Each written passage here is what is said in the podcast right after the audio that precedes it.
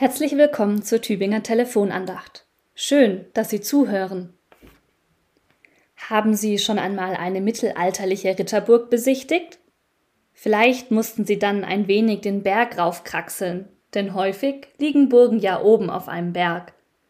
Andere Burgen liegen mitten in Seen, denn so konnte man sich den Bau eines Burggrabens sparen.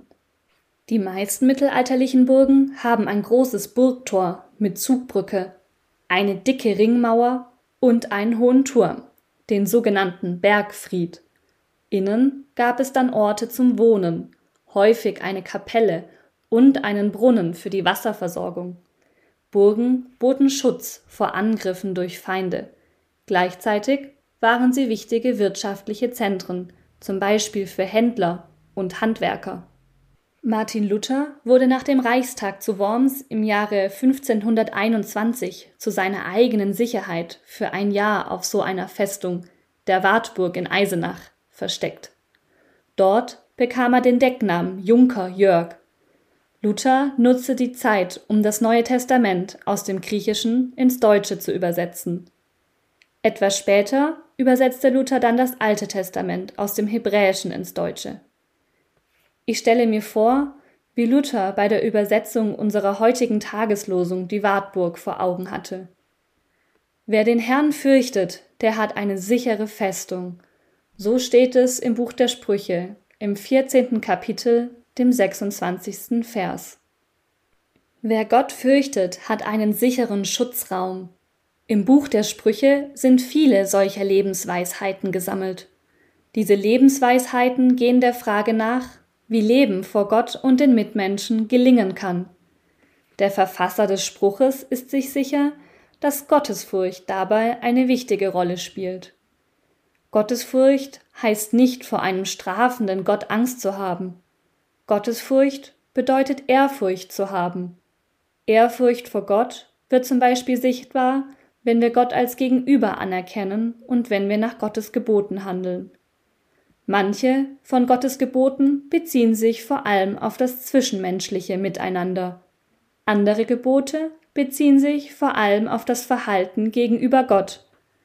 Leben kann nur gelingen, wenn beide Aspekte aufeinander bezogen sind. Nur so können Schutzräume entstehen. Manche Schutzräume sind sichtbar, etwa die Wartburg, auf der Luther in Sicherheit gebracht wurde. Seine Übersetzung des Losungsverses nimmt darauf Bezug. Wer den Herrn fürchtet, hat eine sichere Festung.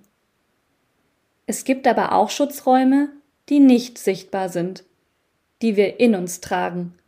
Dazu gehört zum Beispiel die Fähigkeit, eine gute Zukunft zu erwarten, auch wenn man im Moment in Schwierigkeiten steckt.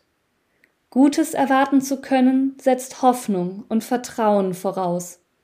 Deshalb gibt es auch andere Übersetzungen von unserem Vers, in denen es zum Beispiel heißt, in der Furcht des Herrn liegt starkes Vertrauen oder in der Furcht des Herrn liegt feste Zuversicht.